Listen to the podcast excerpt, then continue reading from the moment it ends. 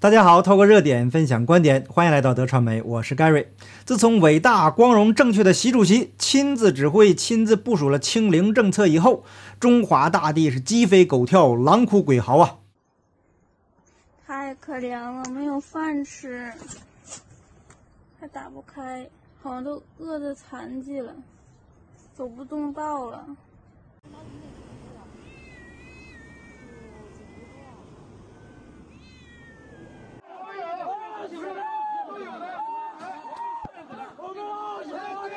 我们自己在这边联系完了之后，这个居民大概在九到十年前曾经在我们小区居住过。九到十年前啊，也就是意味着在这么多年，他都离开了这个小区，都不在三林这一片生活。为什么他今天会上访？因为他们流调都查不出他现在的住址，他用他们十年前流调出来的住址就定性了。这这是什么？你说这个还有公理吗？这个官媒还有公理性吗？在这种情况下呢，有两条评论的截图刷屏了。很多人一直想不通，这清零政策在全世界范围内已经被证明是彻底失败的，为啥习总仍然要坚持到底呢？呃，这一节我们就来探讨一下这个话题。好，我们废话不多说，直奔主题。刚才呀，我们看到在清零政策下已经出现了各种匪夷所思的乱象，那这都是习总加速式的杰作。这个锅呀，无论如何已经甩不出去了。那既然甩不出去，所以就必须进行到底。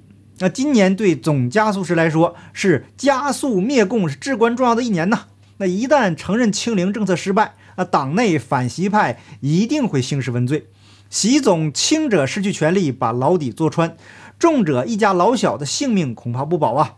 那中共内部的斗争一向都是你死我活的，所以只要习总还在位一天。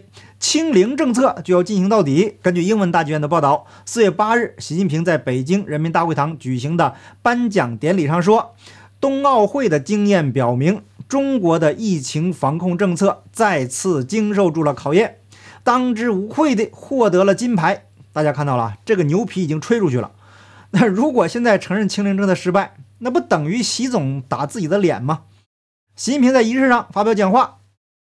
为中国严格的防疫政策辩护说，中国通过严格执行预防和控制措施，包括在城市中动态清零疫情，保护了冬奥会参与者和中国人民免受翠翠病毒，也就是这个习变种的侵害。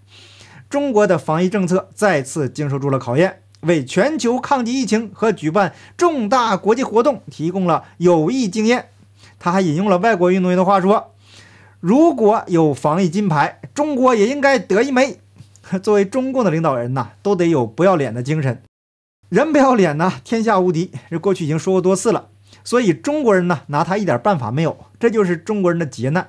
那根据目前的数据来看呢，这波的奥密克戎病毒致死率极低，甚至被誉为神赐予人类的天然疫苗。但无奈的是啊，中共是反神的，怎么会承认这种事情的存在呢？这伟大、光荣、正确的党能战胜一切牛鬼蛇神，一个病毒有啥可怕？必须清零。哎，这个翠翠病毒啊，没把中国人怎么样，清零政策却把中国人折腾得死去活来。但可悲的是，还有很多的中国人不见棺材是不掉泪啊。那在给家里的亲戚打电话的时候啊，一再嘱咐他们要囤粮，要囤粮，但是他们就是不听，还把我们的忠告呢当成这个笑话来敷衍。因为在中共的宣传下呀，封城以后是会给老百姓分发物资的，确实是分了，但是分到多少呢？半根胡萝卜。我们再来看一段视频，看 这小朋友，嘿嘿嘿，来过来来上这儿来，看是多少人？给我们移动几乎都拉走了，完了之后没地儿给我们安置，拉回来了，折腾一一整宿。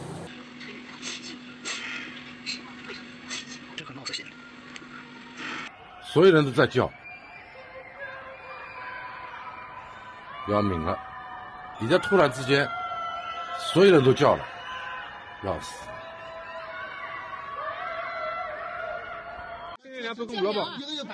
两两两两的新年粮，好吧，多辛苦了啊！钱啊钱，钱钱钱钱钱，那胡萝卜。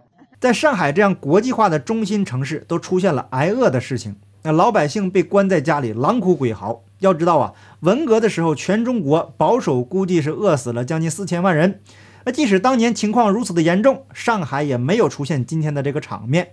习总是亲自指挥、亲自领导，天下无敌呀！我在节目中已经不止一次提醒，无论是海内海外的朋友，家里至少要保证一个月的生活物资。这样呢，一旦遇到大灾大难，至少我们能坚持的久一些，存活下来的希望就比别人大一些。如果有上海的朋友当初看了我的节目，在家里储备一些基本的生活物资，就不会出现视频中的场面了。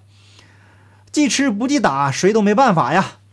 那从总加速师上台以来，办砸了多少事情，已经记不清楚了。但有一件事情大家记得比较清楚，那就是没办成一件利国利民的好事。无论是出于好心还是出于利欲熏心，每次习总都会把事情搞砸。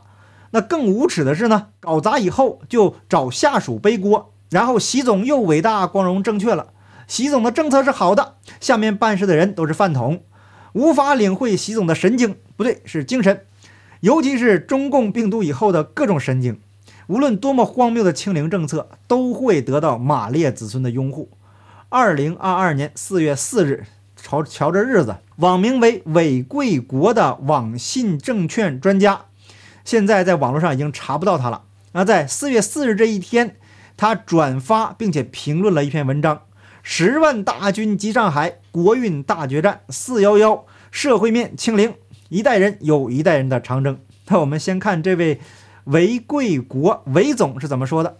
他赞成坚持动态清零的政策，执行的战术和管理手段要优化。困难终会过去，但必将有大的收获。待弯弯回家时，全民战争动员也不过如此。漂亮国想想只能瞪眼目送。到那时看，现在的困难和成本是最低的。看来啊，这位韦总是非常支持清零的，他也成了这个成本了。那这颗韭菜的结局啊，也就可想而知了。就在今天，另外一个对话截图传出，这就是来自这个网信证券固有群的截图。经闻韦贵国同志近日在上海家中封控，因脑溢血，封控期间联系救治未果，于家中住所处病逝。期间，其夫人在户外隔离未在家，就是在上海以外了。只有其女儿眼见其病逝。最痛苦的呀，应该就是他的女儿，眼见着老父亲因为封城得不到及时的救治而离世，那该怎么说呢？又是清零政策下的亡魂，但这也是随了他的心愿吧，算是求人得人了。那我们再看看他转发的这段文章的内容：上海爆发疫情已经超过一个月，在是否清零的路线摇摆中浪费了宝贵的时间。Omicron。BA.2 病毒传播能力是之前 Delta 毒株的数倍，用对付 Delta 毒株的办法按图索骥，导致新变种暗度陈仓，致使疫情全面开花。目前上海几乎没有一个街道无阳性，形势危急，势如雷卵。文章写的怎么样呢？这里就不评价了。这个疫情这么严重，那死了几个人呢？文章一个字没提，毫无科学根据的全员核酸检测导致了被测者交叉感染。文章也一个字没提。那今天下午的时候呢，我已经发了一个视频，是医护工作者内部的录音，他们都知道全员核酸会交叉感染。那目前医护人员也处在崩溃的边缘。实际上这就是个大号的感冒，只要保护好有相关基础病的病人，基本上不会有什么大问题。可是。现在这样兴师动众、劳民伤财，病毒没把人怎么样，却把无数这个没有病的人封闭在家。那很多有基础病的人得不到及时的救治，因此而失去了生命。那目前知道的呢，还有一个知名的人物，郎咸平的父亲也因此而去世。那有一定影响力的人物尚且沦落至此，那没有被曝光出来的有多少人呢？恐怕呀，这又是一个国家机密了。而这种愚蠢的防疫政策造成的次生灾害，远远超过了病毒对人的伤害。那目前习总加速时已经骑虎难下了，不想将清零进行到底也不行。无数的眼睛都在盯着他，无论是他自身的权利，还是身家性命，都绑定在清零政策上。所以 CCTV 这篇文章才说，十万大军集上海，国运大决战，实际上就是他习近平个人的命运。那我们来看文章的这一段，不夸张地说，疫情发展到现在，已经到了生死存亡的关头。一个千万人口的大城市，因为翠翠病毒而离世的人，目前只有个位数，怎么就到了生死存亡的关头了呢？这很明显就是话里有话呀。四幺幺已经过去了，清零没成功，那距离解封的日子还遥遥无期，就看上海人的忍耐力怎么样。那实际上呢，不只是考验上海人，也考验全中国人的忍耐力。有人说，习总加速师要挂了就好了，中国老百姓就不会遭这个罪了。可是，如果没有习总加速师这么折腾、这么作的话，那中共距离崩溃的日子还遥遥无期呀。那目前经过他这么一作一折腾，这日子啊，我看是不远了。那习总加速式的清零政策，说白了就是要保住权力，清除异己。好，感谢你的点赞、订阅、留言、分享。我们下期节目见，拜拜。